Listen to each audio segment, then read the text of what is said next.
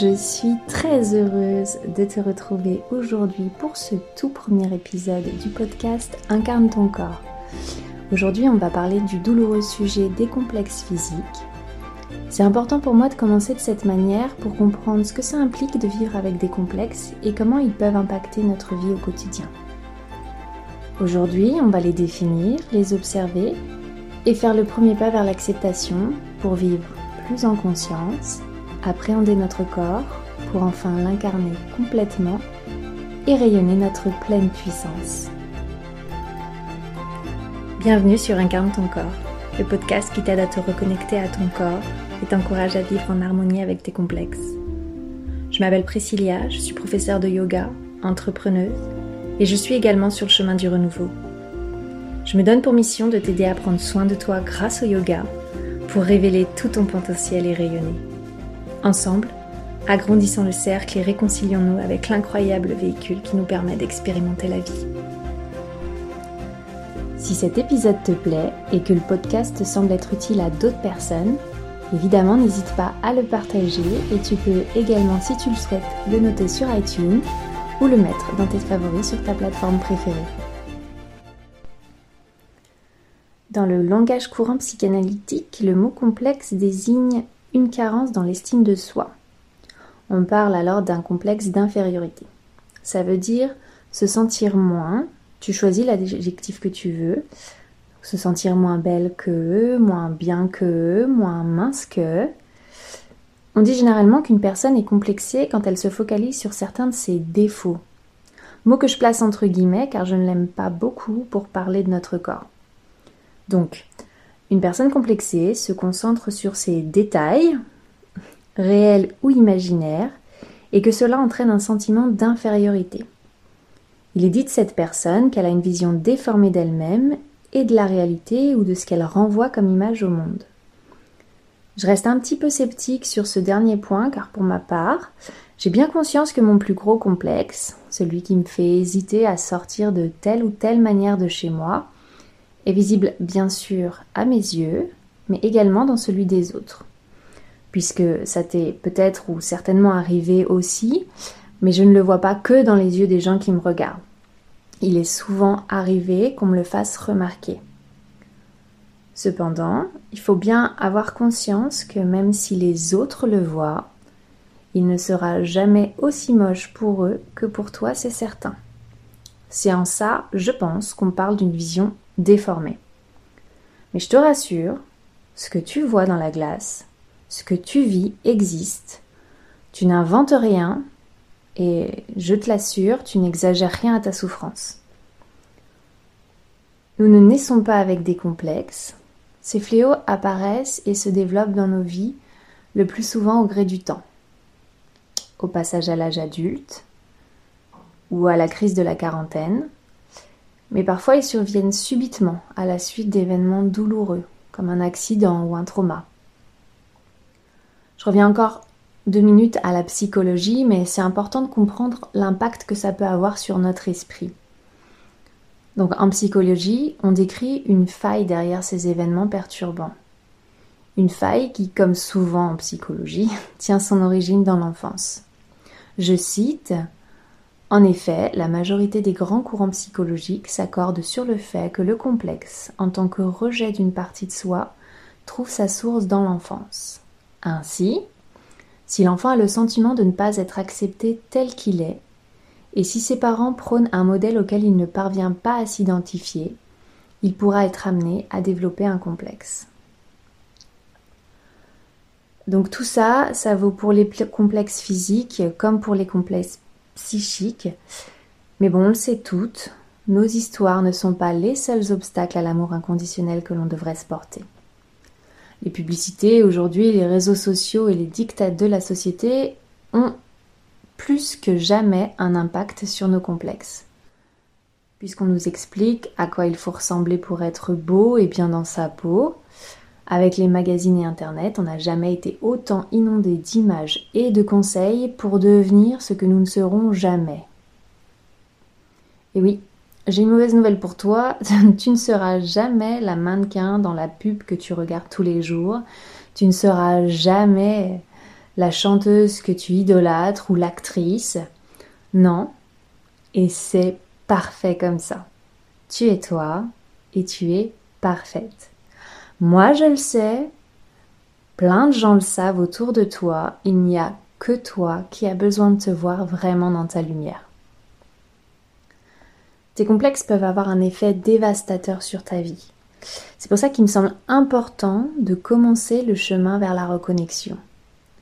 T'en as pas marre quand tu te prépares le matin de mettre plus de temps à cacher ce que tu n'aimes pas plutôt que de regarder ce que tu aimes? De te faire des compliments devant le miroir? Quitte à perdre un petit peu de temps, ce serait pas plus sympa que ce soit en te regardant et en disant, je sais pas, euh, ce que je suis lumineuse aujourd'hui, ou je suis tellement courageuse que je vais déchirer cette journée Et oui, du temps, on n'en a que le temps d'une vie. Alors, à mes yeux, autant bien l'utiliser. Je t'invite d'ailleurs à commencer ta journée comme ça aujourd'hui. Tu te cales vite fait, deux, trois compliments à voix haute devant le miroir et t'observes ce que ça change. Tout ça pour te dire qu'il y a une autre voie, celle où tu ne te caches pas sous des vêtements que tu n'aimes qu'à moitié, où tu profites de la piscine, de la plage, où tu penses au moment que tu vis là, maintenant, sans te préoccuper si on voit ou pas ce que tu cherches tant à camoufler. Les complexes, ça peut être dévastateur. Ils empêchent de vivre des moments de joie simples. Parfois, ils isolent, et dans le pire des cas, ils peuvent même mener jusqu'à la dépression.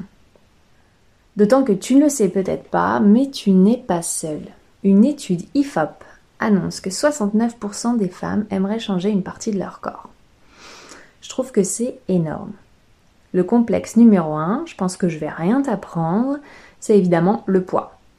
Vient ensuite le ventre, la cellulite, les seins qu'on trouve trop petits ou trop gros, l'aspect de la peau, et les dents, qu'elles soient mal alignées ou pas aussi blanches que dans les pubs pour dentifrice. Le mien, il n'est pas dans cette liste. Moi, c'est mes cheveux qui m'ont souvent fait pleurer devant le miroir. On y reviendra, et je trouverai certainement le courage d'y consacrer un épisode.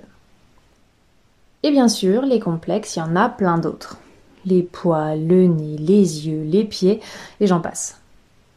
À chacun sa vision de la beauté et de la perfection physique pour trouver ce qui ne va pas chez lui et nourrir toujours plus ce complexe qui le détruit. Et puis parfois on les cumule. Je mentirais en disant qu'à part ce qui se passe sur ma tête, je me trouve sublime. Après avoir traversé des moments difficiles et enchaîné une grossesse, j'ai pris du poids et j'ai encore ces quelques kilos en trop qui m'agacent. Mais pour être tout à fait honnête, quand je regarde mon corps dans la glace, je ne le trouve pas affreux, bien au contraire. Je connais aujourd'hui sa force, surtout son intelligence et ce qu'il est capable de faire chaque jour pour moi et jusqu'où il va pouvoir m'amener. C'est pas inné, c'est pas arrivé soudainement, je me suis pas levée un matin en me disant mince, mais ce ventre trop mou, ce gras sur mes cuisses et la cellulite sur mes fesses, finalement c'est plutôt joli. non, tu t'en doutes, il n'y a pas de miracle. Ce qui m'a aidé moi, et j'espère t'aidera au fil des épisodes, c'est le yoga et tous les outils incroyables qu'il nous offre.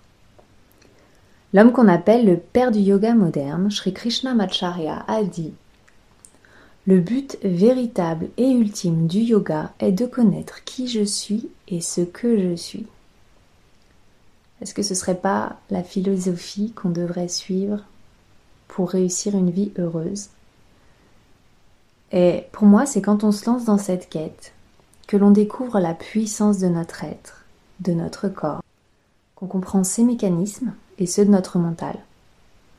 On a alors les outils pour vivre avec plus de paix intérieure, de joie.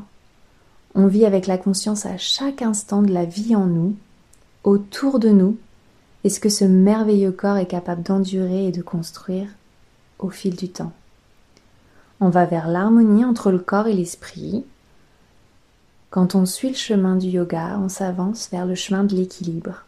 Et c'est donc tout naturellement que l'on retrouve toute la confiance en soi et en ses capacités. Pour aller vers plus d'acceptation de son corps et de ses complexes, je pense qu'il y a trois clés à intégrer.